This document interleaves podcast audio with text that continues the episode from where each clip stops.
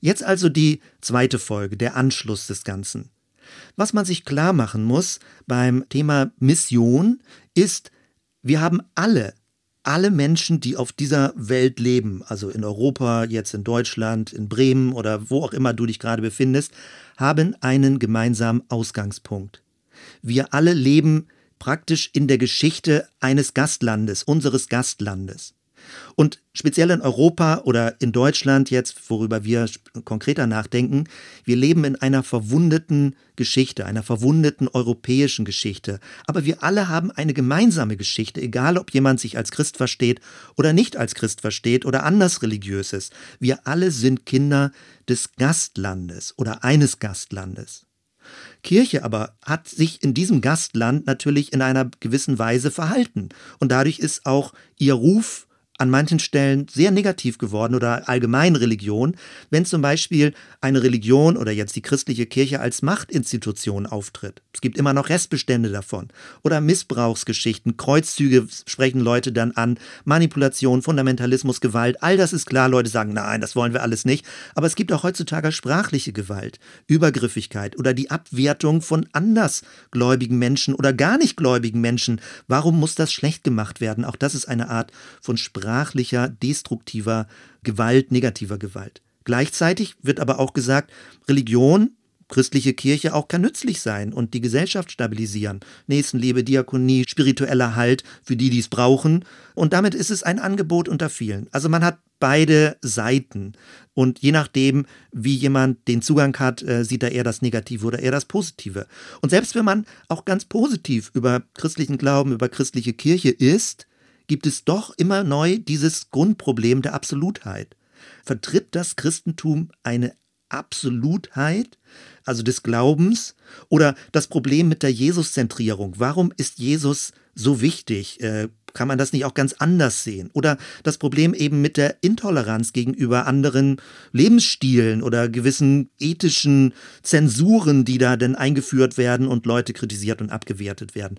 Das stößt immer wieder bitter auf und man hat das Gefühl, hm, das mag ich nicht. Ich möchte nicht Vertreter dieser Art von Religion sein. Deswegen gibt es dann immer neue Versuche, das so ein bisschen zu kaschieren und alte Inhalte in ein peppiges Gewand zu stecken, ein bisschen bessere Marketingstruktur zu machen, alles ein bisschen stylischer irgendwie aufzuziehen, dem Kirchenvolk praktisch der Basisgemeinschaft Mut zuzusprechen. Sie sollen bitte ihren Glauben äh, mutiger und kühner und selbstbewusster vertreten. Aber was sollen wir denn vertreten? Was sollen wir dann sagen? Sollen wir diese Absolutheit raushängen lassen? Sollen wir ein bisschen radikaler werden? Oder was ist die Botschaft? Und ich kann das gut verstehen, weil mir geht es eben so, dass ich ein ganz unwohles Untergrundgefühl habe. Der Vergleich, den ich verwenden möchte, ist folgender. Es fühlt sich ein bisschen an, wie ein Zigarettenvertreter zu sein.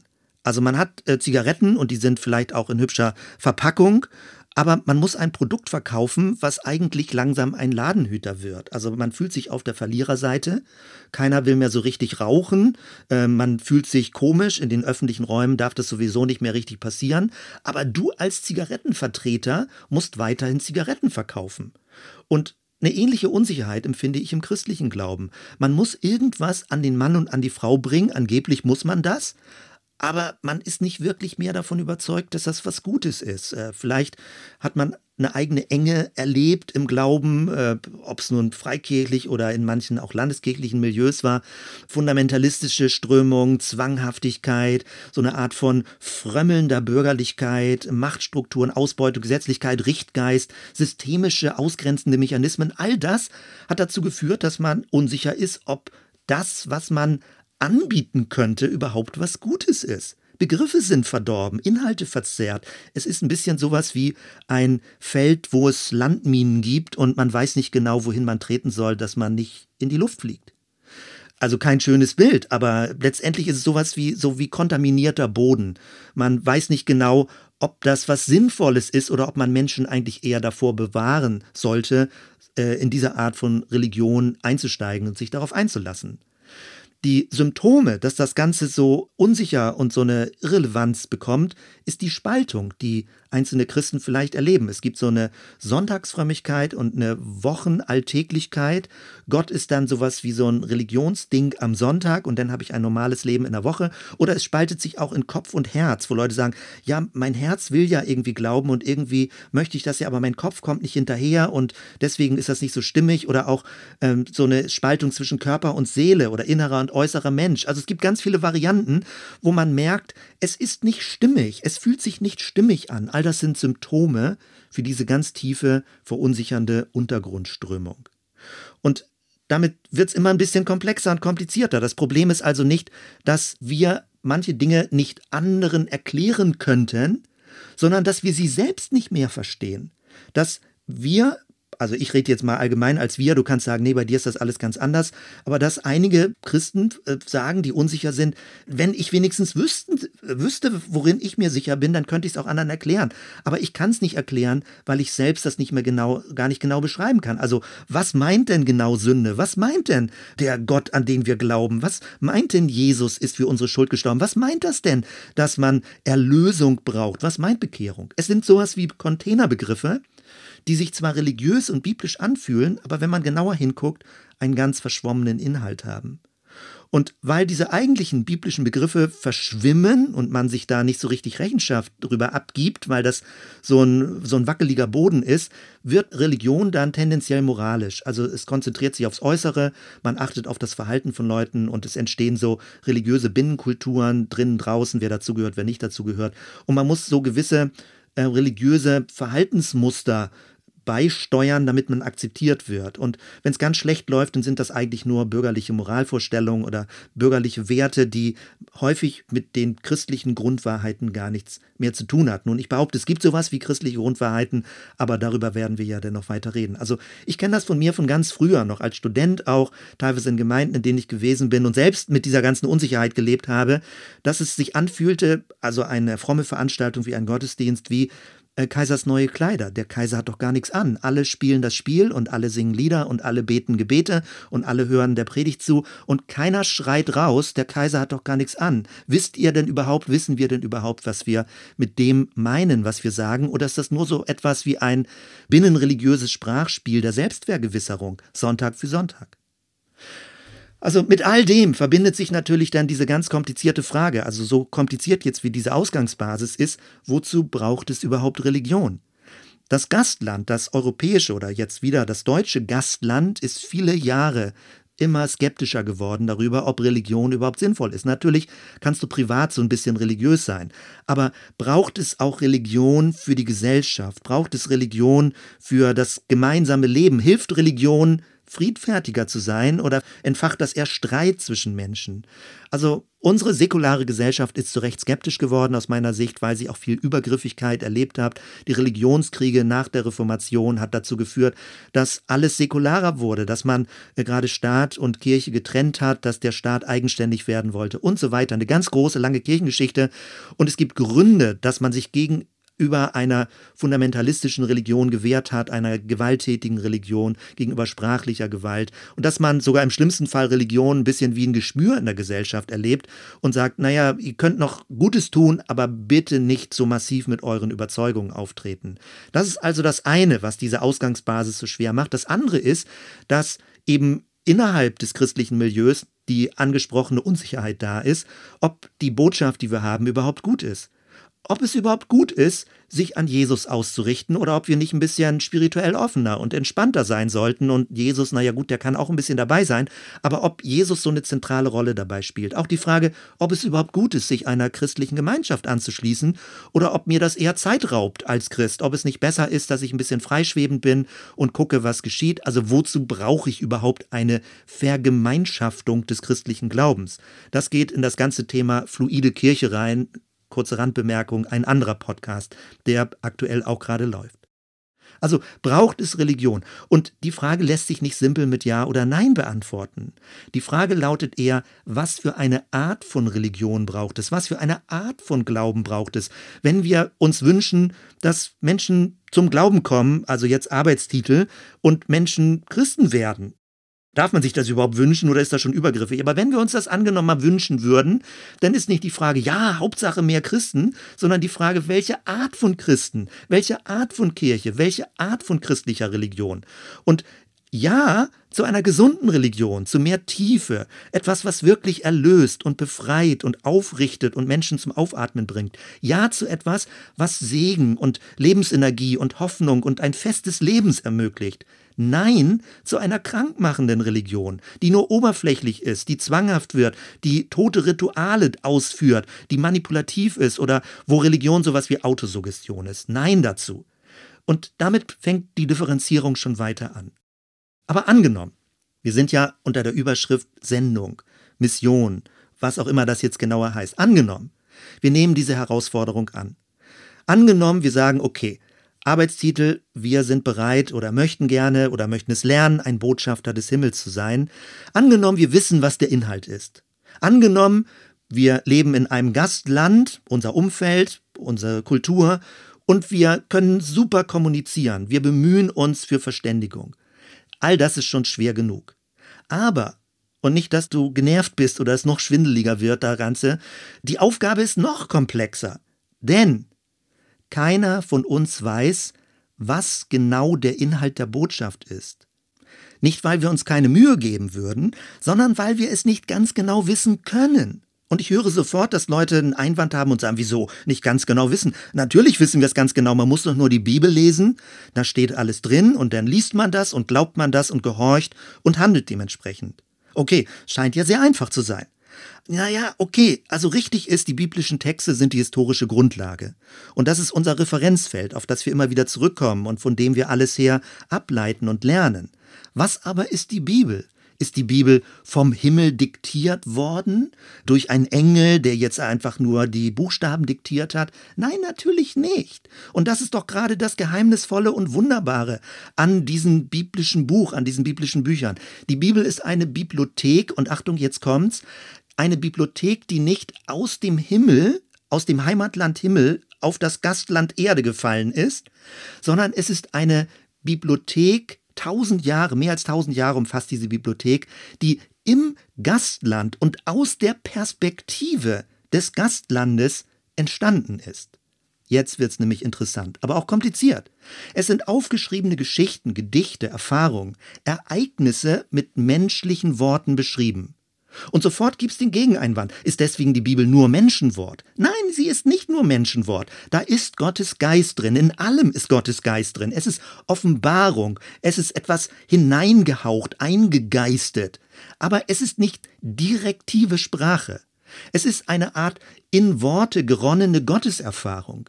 Die Bibel ist wie ein Wahrheitsraum, der mit der Zeit mitwandert, eine gigantische Interpretationsgeschichte, ein Klangraum des Geistes, ein Sprachkosmos. Sofort kann man sagen, okay, also wenn das alles so ist, ist denn Religion doch bloß eine Erfindung? Ist es menschlich, eine gesellschaftliche Konstruktion, eine psychische Projektion auf Gott? Ja, da sind wir bei der ganzen Religionskritik der Aufklärung der letzten 300 Jahre. Und wenn man fragt, ist Religion eine Erfindung, eine menschliche Konstruktion, dann lautet auch die Antwort nicht ja oder nein, sondern teilweise ja. Teilweise ist Religion eine menschliche Konstruktion und Erfindung, aber nicht nur. Wir werden dazu kommen, ob man das und wie man das differenzieren kann. Es ist nicht nur Einbildung, sondern, und das ist natürlich jetzt die Überzeugung eines nennen wir es wieder in Anführungsstrichen, gläubigen Menschen, dass hinter diesen ganzen Worten, hinter diesem ganzen Interpretations- und Sprachgeschehen etwas Geheimnisvolles steht, eine geheimnisvolle andere Wirklichkeit, der wir uns immer nur annäherungsweise mit Worten also annähern können, also doppelt gemoppelt jetzt, aber wo wir uns mit unserer Sprache, die eigentlich eher umschreiben, umkreisen müssen, weil es ist eine größere Wirklichkeit, als sich sprachlich abbilden lässt. Das ist doch die ganze Geschichte auch der Mystik, die versteht, dass Sprache an ihre Grenzen kommt, das Geheimnis der göttlichen Wirklichkeit ähm, in Worte zu fassen. In jedem Fall ist falsch, da würden mir sicherlich Leute widersprechen, aber deswegen sage ich das so deutlich. In jedem Fall ist falsch, dass Christen ganz genau wüssten, was Gott will und alle anderen belehrt werden müssten. Das ist Unreflektiertheit, eine falsche Selbstsicherheit, das ist eine Art von blinder Glaube, der einfach nur direktiv was weitergibt. Sondern keiner weiß ganz genau, was gemeint ist. ganz genau, was gemeint ist. Keiner.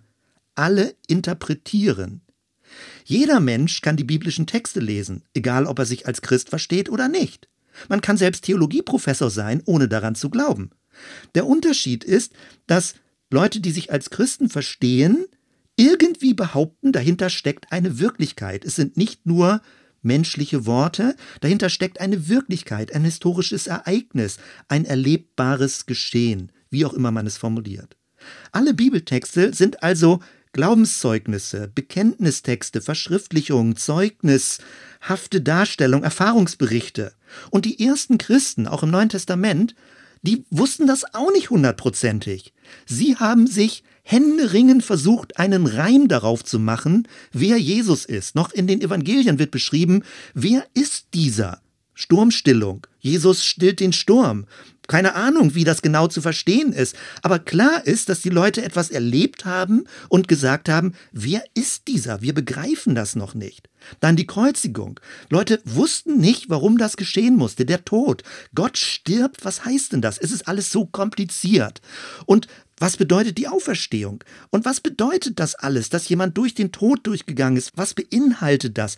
Es ist wie ein riesiges Universum, ein Deutungsuniversum, was versucht wurde, in die sprachlichen Texte reinzubringen. Und Leute, die behaupten, das wäre alles simpel und man kann das mit drei Sätzen mal eben abhaken, die müssen sich zumindest bewusst sein, dass jede Art von Formulierung eine Vereinfachung ist und manchmal eine drastische Vereinfachung und man diese Vereinfachung nicht mit der dahinterstehenden Wirklichkeit verwechseln darf.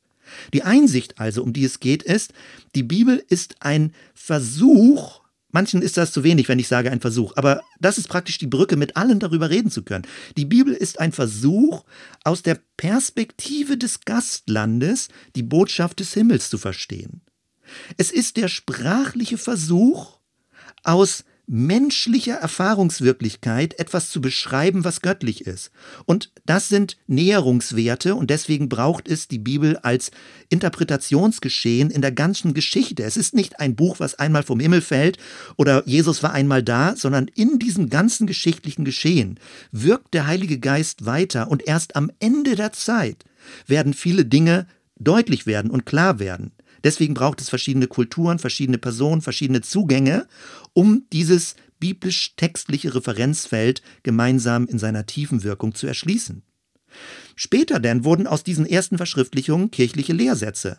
Und wenn man das zu platt nimmt, also Lehrsätze sind hilfreich als Orientierung, aber wenn man es zu platt mit der Wirklichkeit, die dahinter steht, in eins setzt, dann wird es stumpfer Dogmatismus, wo man streitet über einzelne Formulierungen und das Schwebende der Sprache nicht mehr aushält. Und damit sind wir beim Thema Theologie. Theologie ist genau das. Es ist die Lehre von Gott. Es ist der Inhalt eines Theologiestudiums. Und Theologie Bedeutet aber, das war mir früher nicht so klar, vieles wird einfacher zu verstehen, wenn einem das klar wird. Theologie verkündigt nicht Wahrheiten über Gott, sondern erforscht die Geschichte, was Menschen über Gott gedacht und gesagt haben.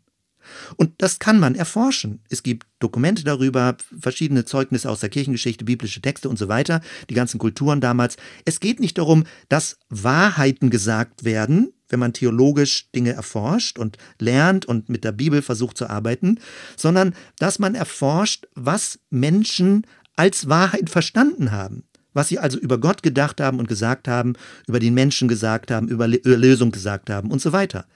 Die Theologie, die sich entwickelt auf der Grundlage von biblischen Texten, sie zeichnet die Vorstellungen nach, die sich entwickelt haben, das, was Menschen als Wahrheit verstanden haben und bezeugt haben. Anders formuliert. Kein Pastor, kein Theologe, kein Christ kann im Besitz der Wahrheit sein. Das ist inhaltlich strukturell gar nicht möglich, weil Wahrheit nicht ein Ding ist, das ich besitzen kann, sondern ein Geschehen ist, in dem ich lebe, in dem mich der Geist Gottes mit durchführt durch diese ganze Wahrheitsgeschichte, die Christus mit seiner Deutung eingebracht hat. Das heißt, wir sprechen immer nur darüber, was wir und andere Menschen als Wahrheit erlebt haben und verstanden haben. Alles, was wir formulieren, ist immer nur eine sprachliche Näherung. Das zwingt uns zum Dialog, zum Zuhören und zum Neuinterpretieren. Nochmal, das zwingt uns dazu. Wir brauchen den anderen Christen, um uns und unsere Wahrnehmung und andere Wahrnehmung besser zu verstehen. Man kann nicht isoliert das große Feld der Wahrheit erkunden, dann läuft man eine hohe Gefahr, in praktisch Selbsttäuschung irgendwie hineinzulaufen oder eigene Projektion. Also damit kleiner Zwischenstand. Mission ist Kommunikation, ein Kommunikationsgeschehen. Es ist nicht ein direktiver Lautsprecher. Wenn Mission so einfach wäre, könnte man Flugzeuge über Bremen fliegen lassen, wo in großen Bannern draufsteht, Jesus liebt dich, bekehre dich. Es funktioniert offenbar nicht. Vielleicht bei dem einen oder anderen, aber keine Ahnung, nicht beim Gros der Leute. Man könnte an Kirchtürme Lautsprecher hängen und äh, 24 Stunden Bibeltexte sprechen. All das hat, glaube ich, wenig Aussicht auf Erfolg. Zweitens, biblische Texte brauchen Interpretation. Das heißt nicht Beliebigkeit, sondern jeder hat eine kulturell-biografische Brille. Und drittens, Wahrheit hat immer eine geschichtliche Gestalt. Wahrheit hat nicht eine übergeschichtliche Gestalt. Wahrheit hat immer einen Kontext. Die biblischen Texte haben einen Kontext und aus diesem Kontext ergeben sich auch teilweise Bedeutungen oder Korrekturen. Inhalte sind relational verflochten. Es sind Verweise, sie sind aufeinander bezogen. Und viertens, jede Wahrnehmung und Äußerung geschieht aus einer bestimmten Perspektive.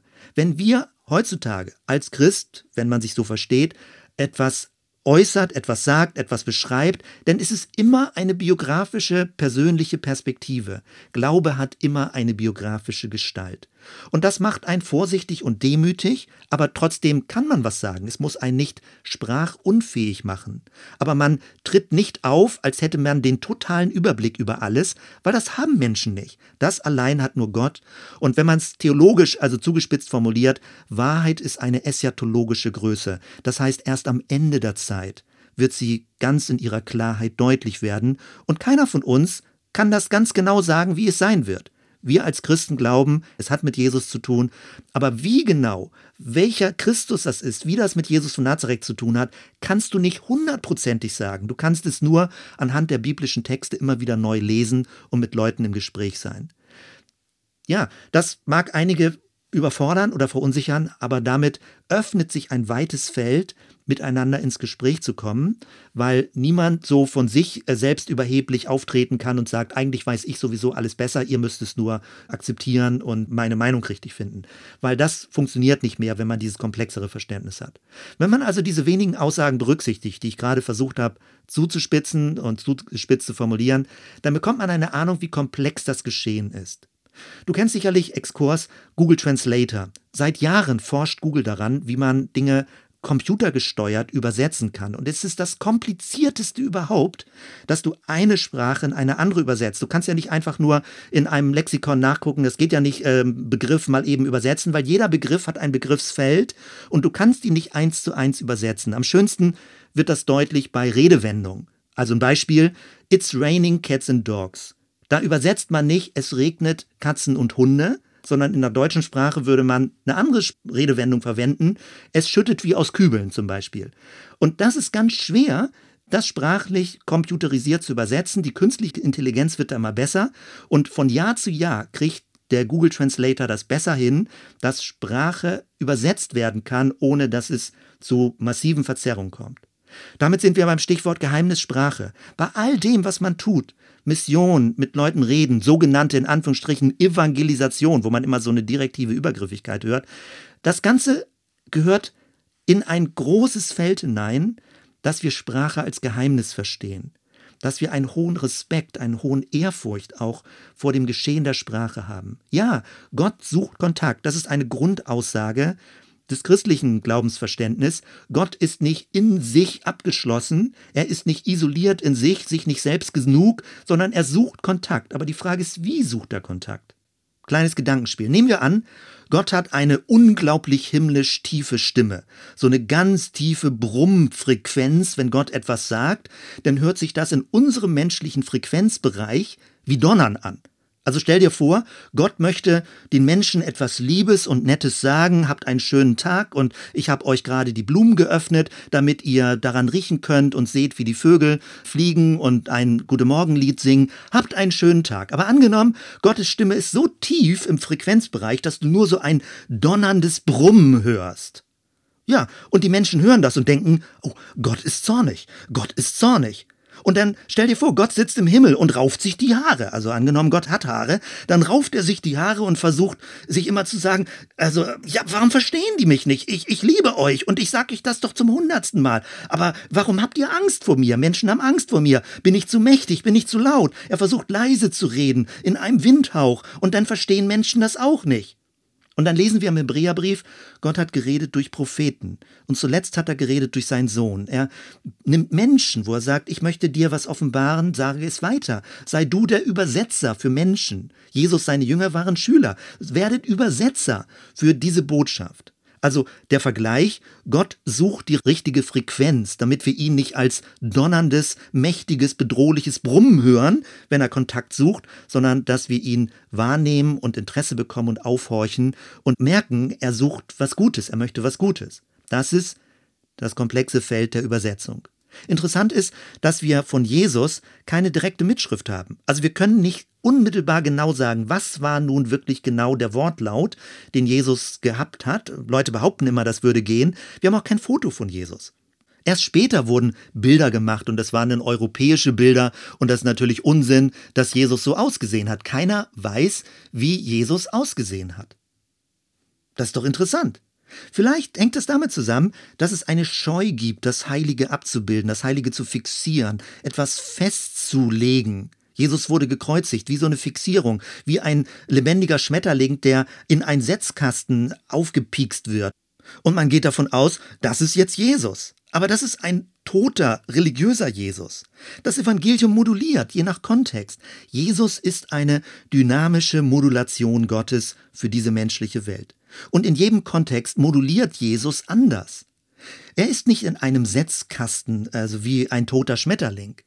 Und Jesus war damals zwar eine Einzelperson, aber die Modulation seines Wesens, des Christusleibes, geschieht heutzutage nur in Gemeinschaft. Man braucht eine Gemeinschaft. Das ist das Bild, was Paulus verwendet, der Leib Christi. Gemeinsam, interaktiv kann man ein Christusgeschehen, eine Christusaura, das ist jetzt schon ein Fremdwort, aber eine Art von Christuskraftfeld entwickeln und damit sichtbar machen, wer Christus ist, dann sind das nicht nur hohle Begriffe. Deswegen ist natürlich katastrophal, wenn Kirche genau diesen Eindruck nicht mehr machen kann oder nicht mehr verkörpert. Also deswegen, es braucht christliche Gemeinschaften, die die Wahrheit Gottes kulturell biografisch modulieren. Und es braucht viele Perspektiven auf die Wahrheit oder auf Wahrheit, äh, Einzahl, Mehrzahl, da wird schon wieder ganz kompliziert. Aber Jesus war Singular. Irgendwie Singular und doch nicht so zu fixieren, dass man ihn irgendwie in eine Box stecken kann.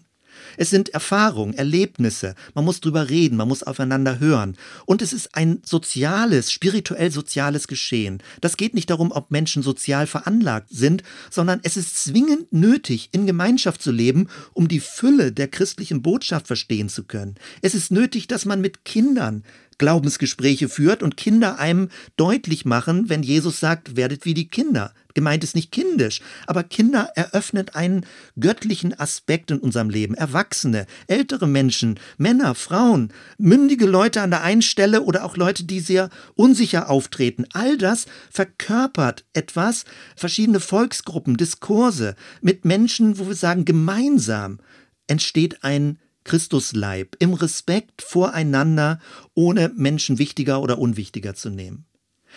Nochmal, die Botschaft passt sich dem Zielkontext an. Paulus sagt, den Juden ein Jude, den Griechen ein Grieche. Das hat weitreichende Folgen, wenn man das versteht. Man muss sich deswegen verabschieden von der einen richtigen Formulierung der Wahrheit.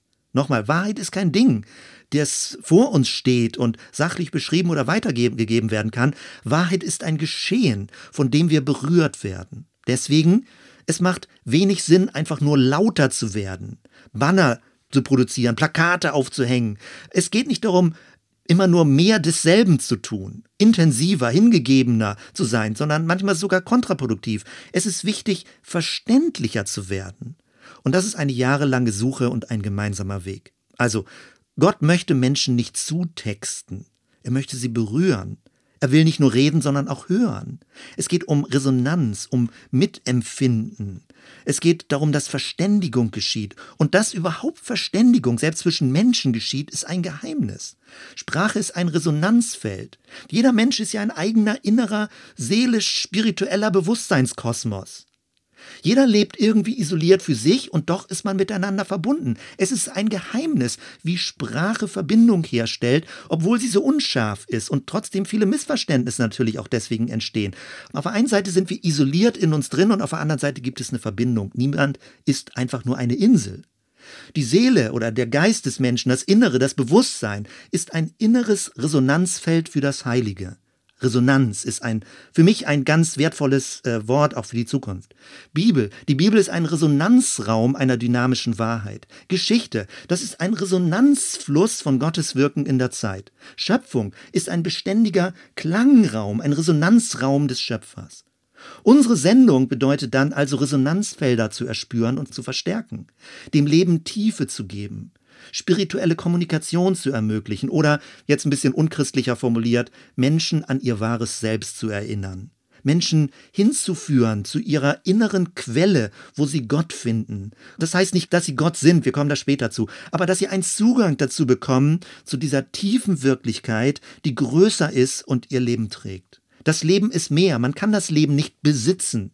Jeder von uns besitzt nicht mal sein eigenes Leben. Das Leben ist ein Strom, in dem wir uns befinden, der größer ist als wir selbst. Und dazu Zugang zu finden, das ist das Thema von Religion, gar nicht nur der christlichen Religion. Also was ich mit dem Podcast vorhabe, und es ist ja schon die zweite Folge, weil die erste auch schon wieder länger geworden ist, mir geht es darum, die Schönheit der Jesusbotschaft neu zu erdecken, zu beschreiben, mit meinen Worten zu beschreiben, oder anders gesagt, wie sich das Evangelium neu erzählen lässt, die gute Botschaft neu erzählen lässt. Und ich bin darauf gefasst, wenn ich das auch so veröffentliche, was ich hier sage, in der Kirchengeschichte, immer wenn man neue Modulation, neue sprachliche Modulation der alten Botschaft versucht, dann läuft man immer Gefahr, als ketzerisch wahrgenommen zu werden. Dass Leute behaupten, oh, das ist jetzt eine Irrlehre oder äh, warnen davor oder Dinge in den Giftschrank stellen und so weiter. Das ist das Risiko, was man damit eingeht, wenn nicht die alten Muster immer nur bedient werden, wenn nicht ausreichend viele fromme Schlüsselbegriffe vorkommen, dass man dann das Gefühl hat, ja, das ist ja nicht mehr christlich, das ist ja nicht mehr biblisch oder irgendwie so. Doch, doch, doch.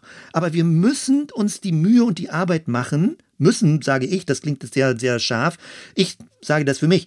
Es ist wichtig, sich die Mühe und die Arbeit zu machen, sprachliche Transponierungen äh, vorzunehmen und Dinge in die heutige Zeit zu übersetzen. Und ich erlebe das als sehr schwere Arbeit, wo man immer neu sucht, weil die Kultur sich weiter verändert und die Sprache sich auch weiterentwickelt. Also, nochmal, wenn du mitkommen möchtest auf diesem Weg und wenn du überhaupt jetzt schon bis zu dieser Stelle gehört hast, das war ja schon sehr lange, dann habe ich drei Fragen an dich. Das erste, bist du bereit, deine alten Muster zu hinterfragen?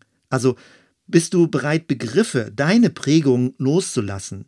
Und sag nicht zu schnell ja. Muster sind sehr hartnäckig. Sie können uns jahrelang verfolgen. Man kann die nicht so simpel hinter sich lassen, sondern das ist seelische Arbeit, Muster, religiöse Muster hinter sich zu lassen. Auch wenn sie uns verletzt haben, geben sie uns Identität und Schutz. Auch ein Gefängnis kann sich wie ein Zuhause anfühlen. Was zweites. Bist du bereit, in deinem frommen Umfeld als Ketzer wahrgenommen zu werden? Ketzer klingt jetzt dramatisch, aber bist du bereit, wahrgenommen zu werden als jemand, der über den Rand runterfällt, der aus dem Glauben ausgestiegen ist, der nicht mehr richtig gläubig ist oder irgendwie so? Und das war häufig in der Kirchengeschichte so. Ketzer waren nicht wirklich Ungläubige, sondern sie haben außerhalb des offiziell bestehenden Systems geglaubt und Gott gesucht. Ketzer waren nicht Leute, die nichts mehr damit zu tun haben wollten, sondern es waren Leute, die von außen her eine Dominanzreligion, eine aus ihrer Sicht kranke Dominanzreligion äh, relativiert haben und in Frage gestellt haben und sich also im schlimmsten Fall auch politisch mit ihnen angelegt haben, wenn Leute Märtyrer geworden sind. Das heißt also, Ketzer sind nicht Ungläubige, sondern sie haben den Mut, diese Ausgrenzung auszuhalten und das bestehende Glaubenssprachsystem in Frage zu stellen. Bist du bereit, diesen Weg mitzugehen? Also nicht nur fromme Containerbegriffe zu verwenden, sondern eigene, unfrommere Formulierungen zu finden, um säkular sprachfähig zu werden. Und drittens, bist du bereit, das Gesandtsein wieder neu anzunehmen? Das ist natürlich das, was ich versuche, mich damit hineinzulocken auf dieses Feld, aber auch andere mit auf dieses Spielfeld wieder herauszulocken und von der Tribüne runterzuholen und sagen, bei all dem, was wir wissen, wie kompliziert die europäische, deutsche, auch neuere Kirchengeschichte ist, wir wissen, wie kompliziert es ist, wie schwierig die Ausgangsbasis ist, aber ich würde dich gerne gewinnen. Komm wieder mit aufs Spielfeld, komm wieder mit ins Geschehen, bring dich ein mit deiner künstlerischen Begabung, mit deiner sprachlichen Begabung, bring dich ein und bringe eigene Formulierungen ein. Also meine Frage ist, bist du bereit, Botschafter des Himmels in einer säkularen Welt zu werden? Bei aller Spiritualität, die es heute gibt, die große Strömung ist eine säkulare Welt. Ähm, dich auf ein komplexes Sprachgeschehen einzulassen, möchtest du das? Kultur, Symbole, Tiefenstrukturen, Bildwelten, Filme deuten, äh, bringen ganz viele Symbolwelten, Tiefensymbole mit rein. Wie können wir das miteinander in Zusammenhang bringen, dass Resonanz entsteht mit der christlichen Glaubensgeschichte? Möchtest du ein Kommunikator sein oder ein Kommunikator werden? Möchtest du ein Übersetzer sein, ein Interpret? Möchtest du ein Sprachkünstler sein? Das wäre toll. Lass uns doch gemeinsam diesen Weg gehen und suchen, wie wir das Leuchtende, was immer das ist, der christlichen Botschaft, diese ganzen Inhalte, die wir noch ein bisschen weiter bedenken werden in den nächsten Folgen. Aber wäre das nicht spannend, aus einer gewissen künstlerisch-spielerischen Haltung heraus, sprachlich sich in dieses Feld zu begeben und gemeinsam danach zu suchen, wie das zu transponieren ist, dass es verständlich, nachvollziehbar, stimmig und interessant wird für Menschen, die irgendwie unsichtbar auf der Suche sind oder innerlich offen dafür sind, ins Gespräch zu kommen. Das wäre doch interessant. Mir würde das sehr gefallen und ich mache diesen Vorlauf praktisch mit diesen Inhalten und vielleicht steigst du mit ein, indem du Dinge kommentierst oder wir weiter ins Gespräch kommen. Also, das wäre toll, wenn du mitkommst auf diese geistliche, spirituelle, kulturelle Entdeckungsreise und wir sprachlich nach neuen Formulierungen suchen. Also soweit erstmal. Wir hören uns dann bei der nächsten, bei der dritten Episode. Bis dann.